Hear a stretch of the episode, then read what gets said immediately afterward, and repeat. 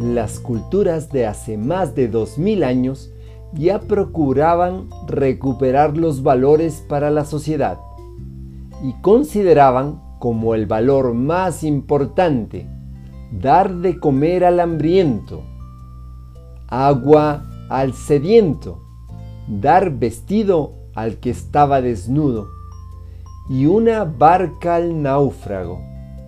¿Qué estrategias podemos utilizar para que estos valores se puedan hacer realidad hoy en día en nuestro barrio o en nuestra familia?